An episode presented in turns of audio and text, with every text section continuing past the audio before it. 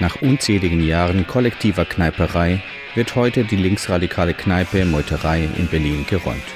Das Kollektiv hat zu Protesten gegen die Räumung mit dezentralen Aktionen aufgerufen. Als A-Radio Berlin begleiten wir die Proteste gegen die Räumung und berichten vom Ort des Geschehens. Ja, okay, wir haben hier eine Person aus der Meute gerade getroffen und äh, die Person sagt jetzt mal, wie so der Tag bis jetzt gelaufen ist und was äh, so passiert ist bisher. Ja, also wir haben hier unseren Infopunkt aufgebaut, relativ zeitig, aber das war halt auch nur ein Infopunkt, dass Leute hier nur herkommen können, uns Informationen geben, beziehungsweise dass Informationen irgendwo gesammelt werden. Es gab halt verschiedene Demos bis jetzt, es gab auch Sponti-Versuche, ähm, es gibt auch jetzt scheinbar, wenn wir wieder den Gerüchten folgen können, dass soll es jetzt auch wieder eine spontane Demo geben nach der Räumung sozusagen.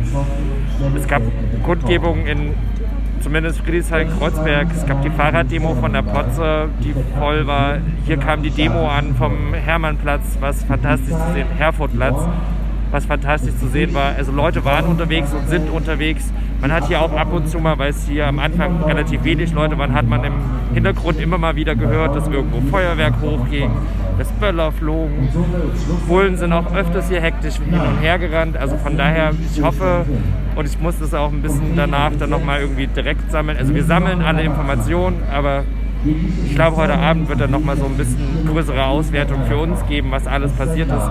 Aber es war fantastisch zu sehen, dass halt massig Leute eigentlich doch da sind und zeigen, dass sie keinen Bock haben auf irgendwelche Räumungen, dass die Menschen halt motiviert sind, was zu machen. Und heute Abend gibt es ja auch nochmal die 19 Uhr Demo.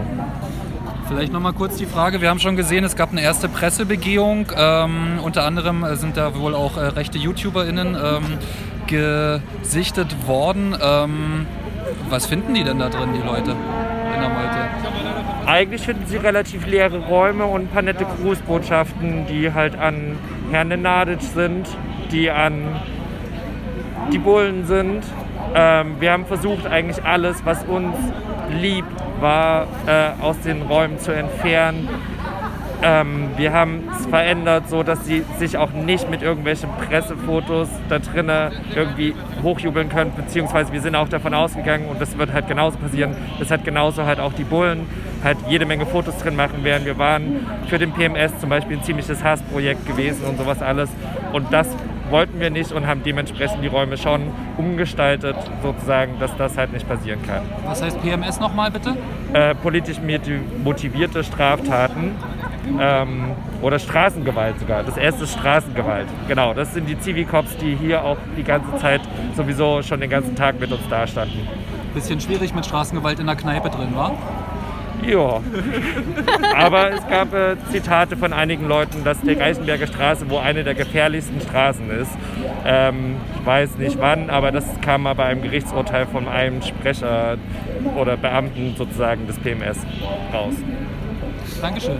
Danke. Vielleicht noch eine kleine Frage zum Abschluss. Ihr habt ja zu dezentralen Aktionen aufgerufen.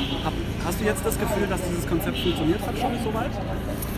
Ich glaube, also hier war relativ lange nicht so viele Menschen da und ich glaube, die Menschen waren trotzdem schon seit 6 Uhr unterwegs und das heißt, das Konzept funktioniert und es ist weitaus besser, als hier an einem Zaun zu stehen, zuzugucken, wie Cops vor einem stehen, Cops einen abfilmen.